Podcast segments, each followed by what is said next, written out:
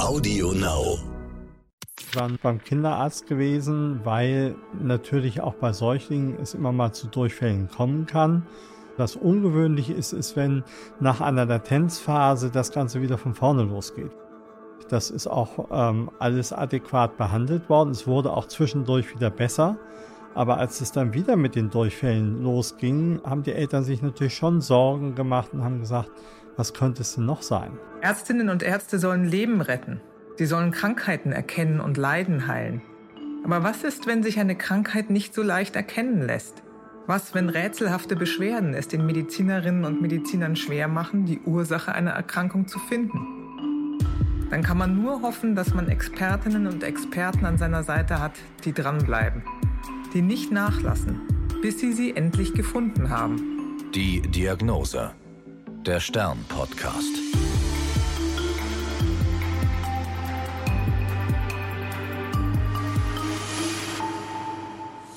Dr. Thomas Fenner hat sich auf das Gebiet Infektiologie spezialisiert.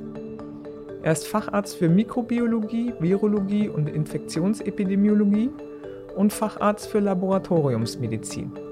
Zusammen mit seinem Bruder betreibt er seit 26 Jahren das Labor Dr. Fenner und Kollegen MVZ in Hamburg, ein Familienunternehmen. Es ist eines der wenigen privat geführten Laboratorien in der Stadt. Er und seine Kolleginnen und Kollegen sind aber nicht den ganzen Tag im Labor. Sie gehen auch in Kliniken auf Visite und geben Antibiotikatherapieempfehlungen am Krankenbett. Und sie haben eine eigene Sprechstunde in der Praxis in der Innenstadt, in die Patientinnen und Patienten mit verschiedenen Fragen kommen können, etwa zu Gerinnungsstörungen oder infektiologischen Erkrankungen. Heute reden wir über einen Fall, bei dem ihn ein Kollege um Rat gebeten hatte. Das war ein Kollege aus dem Krankenhaus, der mich anrief und sagte, ich habe da ein persönliches Problem. Ich habe einen kleinen Säugling zu Hause, der ist äh, jünger als ein halbes Jahr und der hat immer wiederkehrende Durchfälle. Und sie hätten schon alles untersucht und Harnwegsinfekte ausgeschlossen und, und, und. Und ob ich da noch was machen könnte. Dann haben wir gesagt, dann fangen wir wieder von vorne an. Ich brauche eine Stuhlprobe von ihm, von dem Säugling und dann gucken wir mal.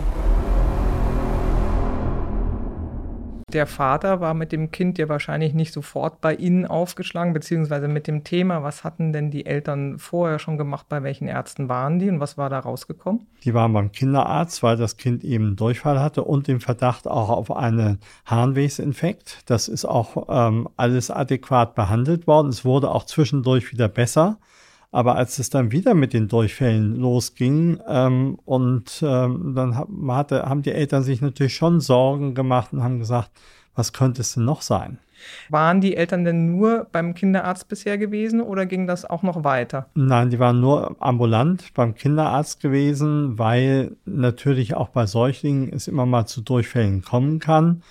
Und es gibt verschiedene Viruserkrankungen, die dort für verantwortlich sind. Was ungewöhnlich ist, ist, wenn nach einer Latenzphase das Ganze wieder von vorne losgeht. Also dass man zweimal in relativ kurzem Abstand ähm, einen Durchfall geschehen bei Neugeborenen oder Säuglingen hat, ist eigentlich eher nicht das häufigste Phänomen. Und was ist das Gefährliche bei Durchfall und Säuglingen? Warum muss man da so genau hinterher sein? Also Säuglinge haben natürlich eine relativ hohe Konzentration an Flüssigkeit. Das heißt, sie trocknen sehr schnell aus, wenn sie viel Flüssigkeit verlieren. Und sie haben ja auch nur eine Nahrungsquelle, das ist die Muttermilch.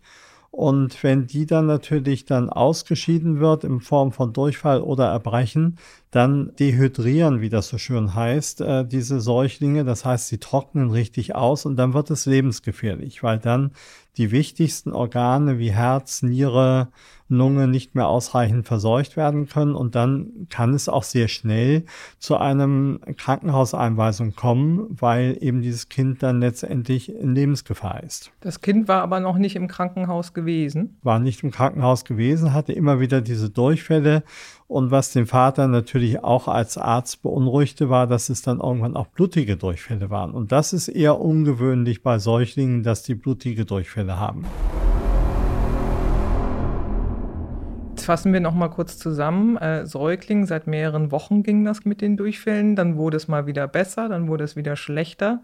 Und das Kind kriegte keine andere Nahrung bisher als Muttermilch. Genau, das ist also, wenn man ein Kleinkind hat, was natürlich alles Mögliche im Mund steckt oder auch alles Mögliche isst, da kann es natürlich auch mal zu einer Lebensmittelvergiftung kommen. Aber bei einem Säugling, der wirklich noch voll gestillt wird, ist ein weiterer Eintrag relativ ungewöhnlich über die Nahrungskette.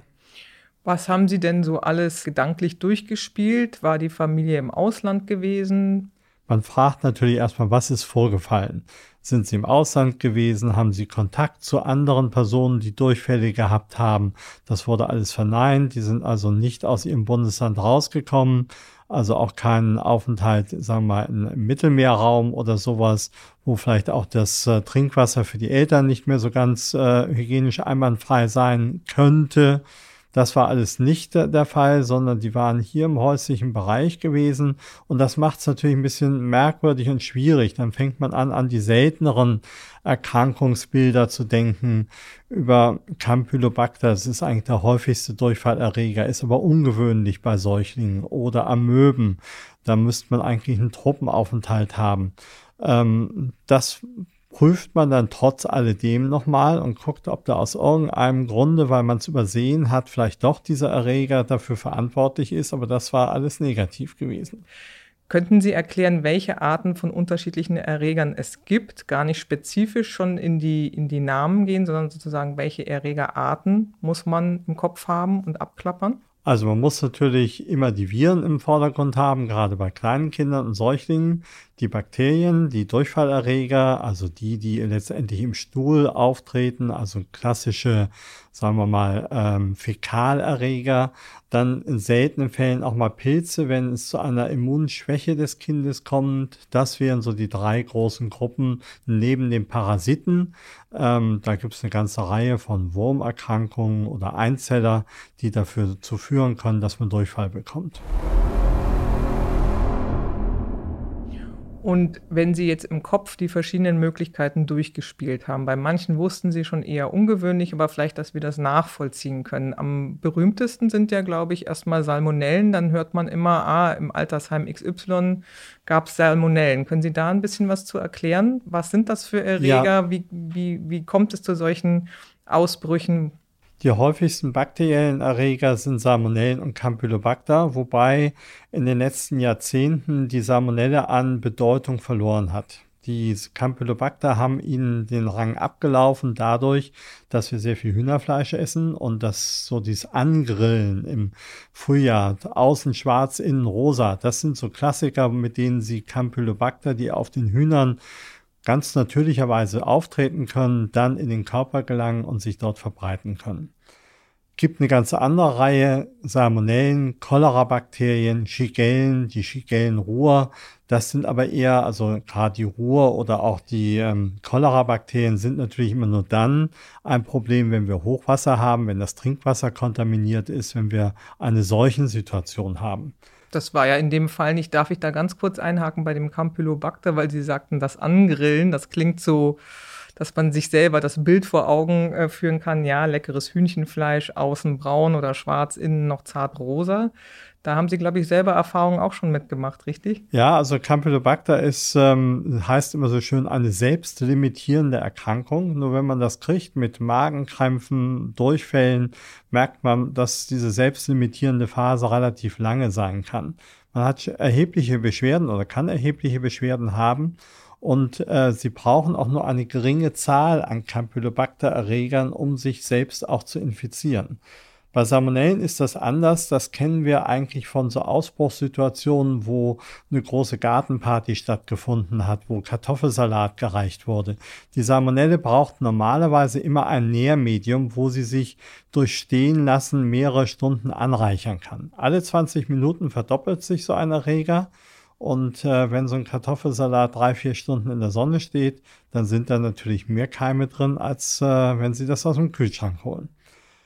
Besonders äh, Frischei kann da ein Problem spielen, weil natürlich auch Eier mit Salmonellen kontaminiert sein können. Ist also ein klassischer Nahrungsketteninfektionserreger. Ich muss doch noch mal auf das Hühnchenfleisch zurückkommen, weil Sie, weil Sie das so schön erzählt haben. Ähm, das heißt, das kommt normalerweise in Geflügel vor, dieser Keim, tut aber dem Geflügel nichts, aber dem Menschen eben schon. Äh, das heißt, man sollte das gut durchgaren, das Fleisch, oder was? Das ist ja kein schlechtes Fleisch, was man eingekauft hat. Das ist kein schlechtes Fleisch. Das müssen Sie sich so vorstellen, wie wir bestimmte Bakterien im Rachen haben, die uns nichts machen, machen die Campylobacter-Erreger den Hühnchen nichts. Und es gibt sehr schöne Studien, die belegen, wo überall diese Campylobacter-Erreger nachweisbar sind. Sie sitzen aber eben auch auf den Schleimhäuten oder auf diesen ähm, Gelenkkapseln können sie drauf sitzen. Wenn die nicht richtig gut durchgegart sind, dann können wir diese Campylobacter vermehrungsfähig aufnehmen.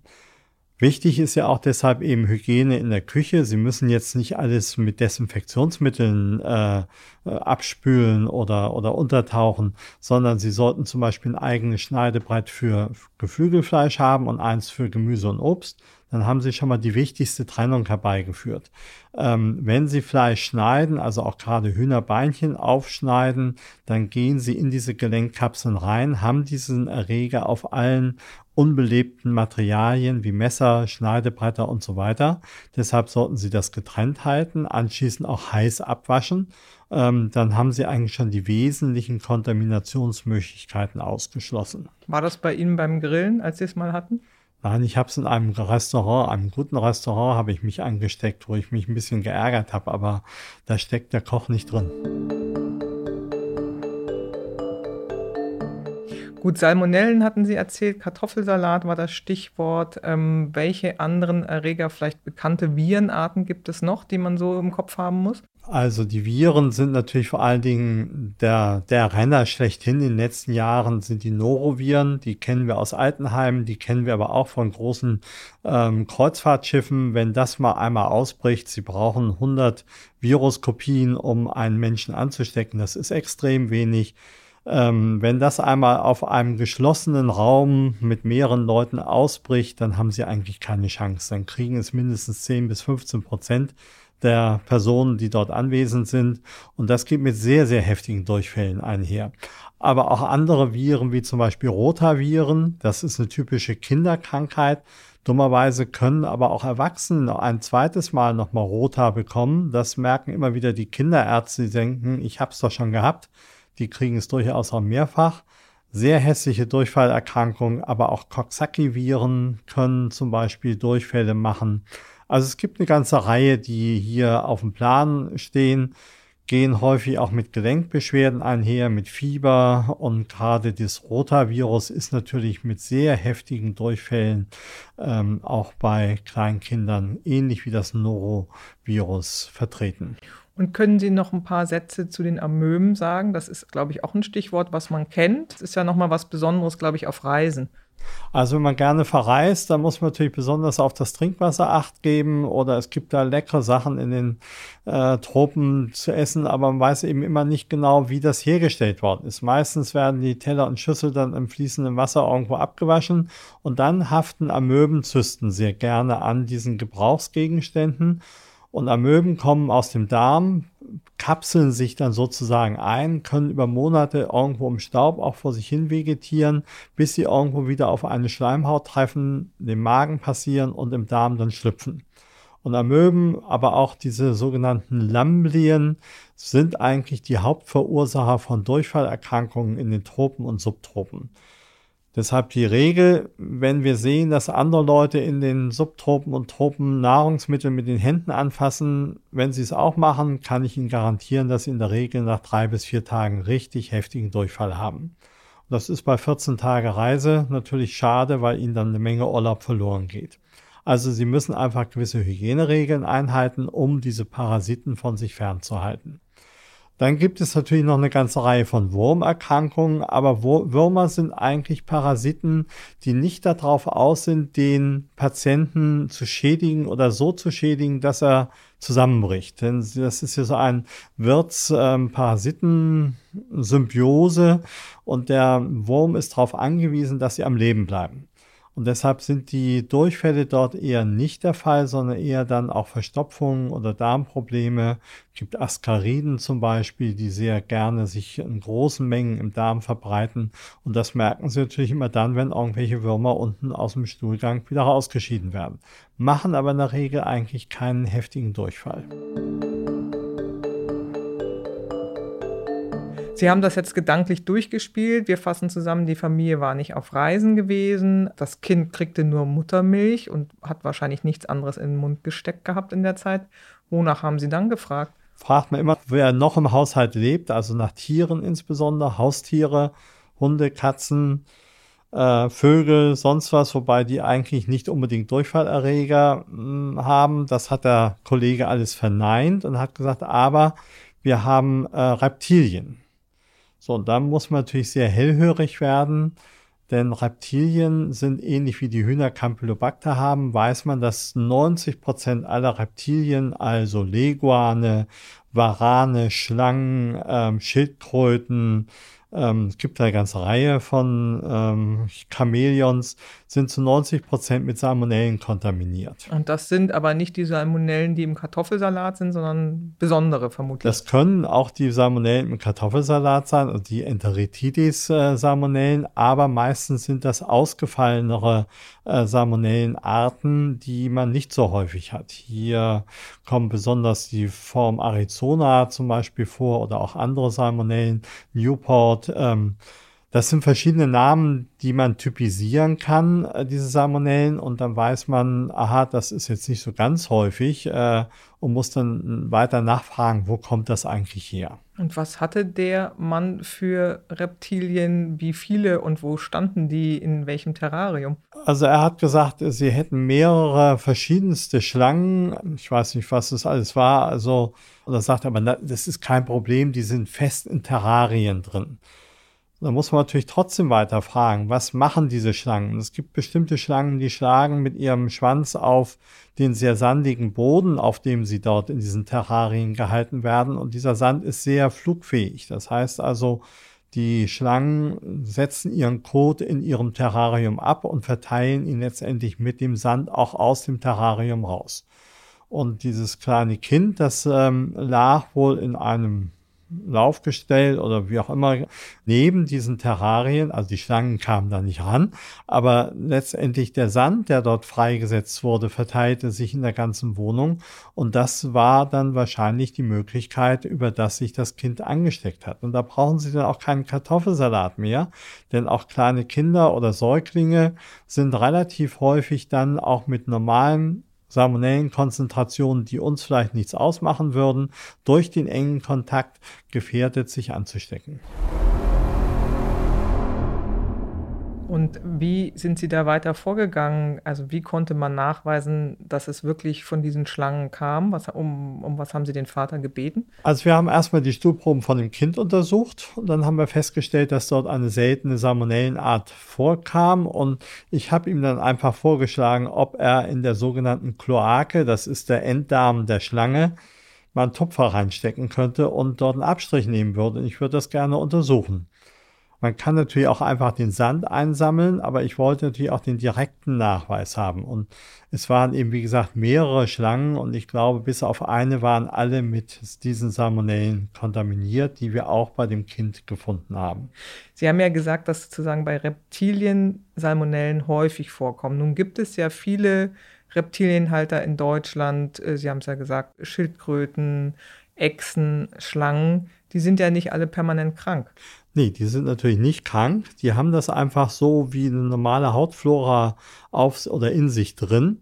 Äh, man weiß zum Beispiel von Wildfängen, dass die bis zu 60 Prozent etwa mit Salmonellen kontaminiert sind oder Salmonellen in sich tragen und die über den Handel vertriebenen äh, und auch gezüchteten Reptilien haben eine wesentlich höhere Kontaminationsrate, weil natürlich die auch in bestimmten Gehegen äh, zusammenleben und sich dann auch gegenseitig anstecken können.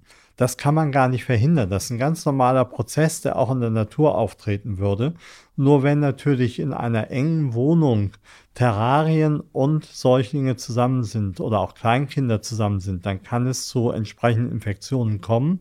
Auch Schildkröten. Es gibt zum Beispiel eine, eine Verordnung aus Amerika, dass die Schildkröten, die über den Handel vertrieben werden dürfen, nur eine bestimmte Größe haben müssen, damit Kleinkinder die nicht im Mund stecken oder wie auch immer und sich dann anstecken. Also der Anteil der Kleinkinder mit Salmonellen ist relativ hoch in der Bundesrepublik, wenn eben entsprechende Reptilien in der Wohnung gehalten werden. Und Sie haben gesagt, die Tiere sind nicht krank. Ich meinte auch, die Erwachsenen, die die Reptilien halten, die sind ja auch nicht dauernd krank. Nee, also das, wie gesagt, ein normaler Erwachsener, der immunkompetent ist, der hat eigentlich keine Chance, sich an den Reptilien anzustecken. Aber bei den Kleinkindern ist es was anderes, weil eben dort noch kleinere Mengen oder die Darmpassage eine andere ist und damit reichen diese Salmonellen aus, die dort in der Wohnung verteilt werden, um sich daran anzustecken. Und wussten Sie das alles so aus dem Kopf oder haben Sie da nochmal genauer nachgelesen? Wo sind Sie da drauf gestoßen? Also ich wusste, dass es diese Salmonellen bei Reptilien gibt. Das hatte ich irgendwann mal gelesen, fand das ganz spannend. Das fiel mir in dem Moment dann Gott sei Dank auch wieder ein. Ähm, aber es gibt zum Beispiel sehr schöne Abhandlungen beim Robert Koch Institut. Das kennen wir ja alle mittlerweile durch Corona. Die haben dort auch sehr schöne Studien zusammengefasst. Da gibt es äh, ein epidemiologisches Bulletin, wo auch Fälle dargestellt werden. Von 2013 ist das, glaube ich da ist dieser Fall auch beschrieben worden, aber es ist auch beschrieben worden, dass Säuglinge oder Kleinkinder tatsächlich an solchen Salmonelleninfektionen verstorben sind. Also es ist nicht harmlos. Einfach weil die Durchfälle dann so lange anhalten. So lange anhalten, man zu spät zum Arzt gekommen ist, die Ursache vielleicht nicht gefunden hat oder auch eine Meningitis auftritt, also die dann hämatogen gestreut werden, die Salmonellen, weil sie in die Blutbahn kommen. Und dann ist das natürlich für so einen kleinen Körper absolut fatal. Hm, Meningitis ist eine Hirnhautentzündung. Ja, Hirnhautentzündung. Ja. Also wirklich ja eine gefährliche Erkrankung. Wie ging das weiter in dem Fall? Was haben Sie der Familie geraten? Ich habe die gefragt, müssen denn diese Schlangen sein? Weil ich das schon sehr ungewöhnlich fand. Ähm, Salmonellen limitieren sich in der Regel von selber. Das heißt, wenn nicht immer permanent ein neuer Eintrag kommt, dann gehen die Durchfälle auch weg. Ähm, der Stuhl hat sich relativ schnell dann auch wieder reguliert. Die blutigen Durchfälle blieben aus, aber wir konnten über mehrere Monate tatsächlich diese Salmonellen als Dauerausscheider bei dem Kind weiterhin nachweisen. Aber die Familie hat dann die Wohnung gründlich gereinigt, hat das beherzigt mit den Hygieneregeln, die da natürlich auch zur Anwendung kommen. Und ich meine, sie hätten sich auch von den, von den Reptilien schweren Herzens getrennt. Und das Interessante ist, dass sie sagten, die limitieren sich selber wenn also nicht immer Nachschub kommt an Bakterien, dann laufen die sozusagen auch langsam aus. Also die Durchfälle enden dann irgendwann. Man kann natürlich auch Antibiotika geben, wobei die Fachliteratur eigentlich sagt, dass man dadurch die ähm, Schwere vielleicht ein bisschen mildern kann. Vor allen Dingen dann, wenn es in die Blutbahn kommt, dann müssen sie Antibiotika geben. Aber bei den normalen Durchfällen kann man die Phase des Durchfalls nicht unbedingt verkürzen in dem Moment, äh, in dem man Antibiotika gibt.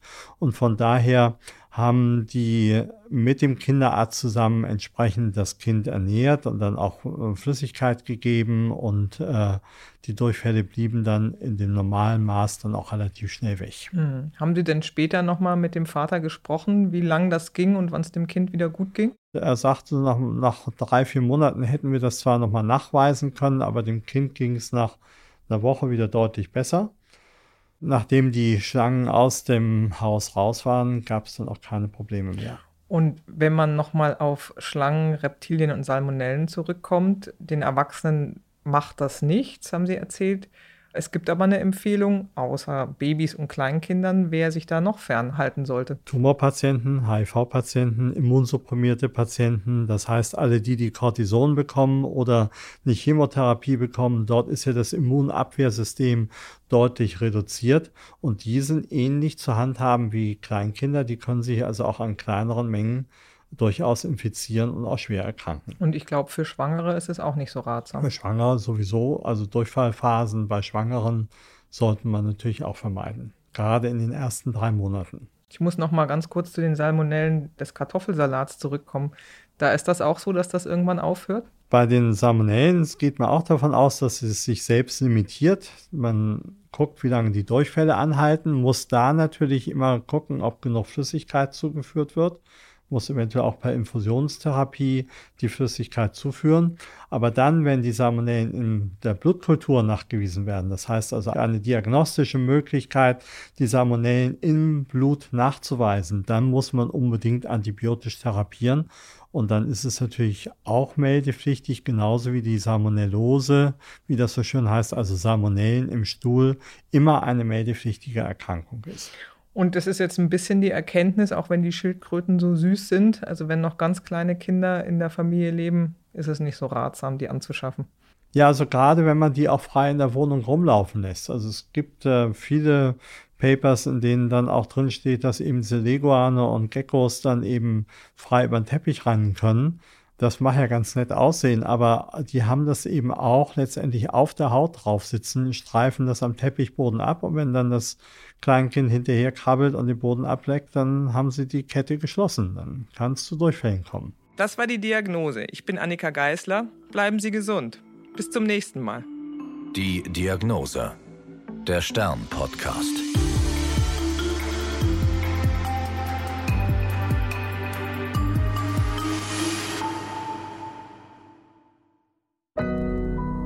Audio Now.